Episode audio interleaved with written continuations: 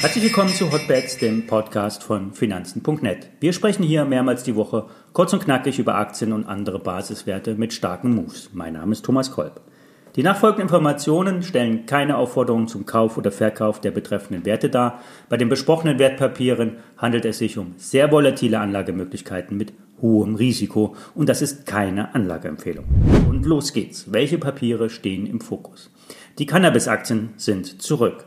Im Fokus der Anleger Tilray, ein Pharma- und Cannabis-Unternehmen aus British Columbia, konnte aus den Tiefen vormaligen, des vormaligen Kursdesasters aufsteigen. Tilray gab eine Vereinbarung mit Quo Pharma, einem Anbieter von medizinischen Cannabis-Produkten in Großbritannien, bekannt.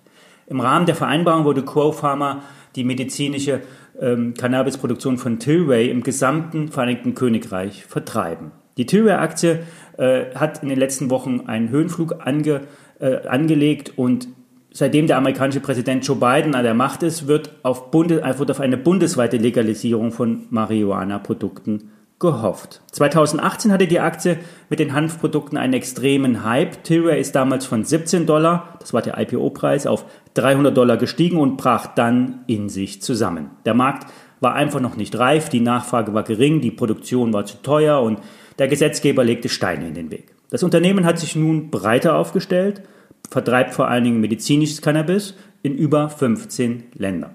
Im Hanfsektor trennt sich nun allmählich die Spreu vom Weizen und die Tilbury-Aktie könnte davon profitieren. Im Aufwind Afria, ebenfalls ein Top-Player in der Branche.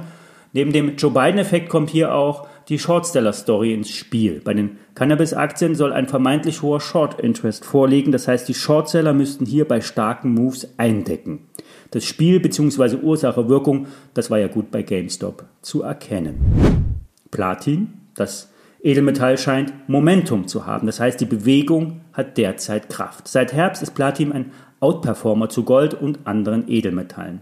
Bei Platin bestand auch ein gewisser Nachholeffekt. Im Zuge der Corona-Krise war der Absatz und die Nachfrage von Dieselfahrzeugen eingebrochen. In den Katalysatoren von Dieselfahrzeugen wird Platin verwendet. Bei den klassischen Benzinern wird Palladium eingesetzt. Der Dieselabsatz, der hat sich nun stabilisiert und Platin hat sich von seiner Schwäche erholt. Der Chart liefert ein technisches Kaufsignal. Analyse der COT-Daten zeigt weiterhin an, dass institutionelle Investoren derzeit auf der Käuferseite sind. COT bedeutet Commitment of Traders. In dem wöchentlichen Report werden von den amerikanischen Rohstoffbörsen die Handelspositionen der großen Marktteilnehmer angezeigt. Dienstags werden die Daten erfasst und freitags veröffentlicht. Und diese signalisieren aktuell bei Platin Long-Positionierung der institutionellen Kräfte.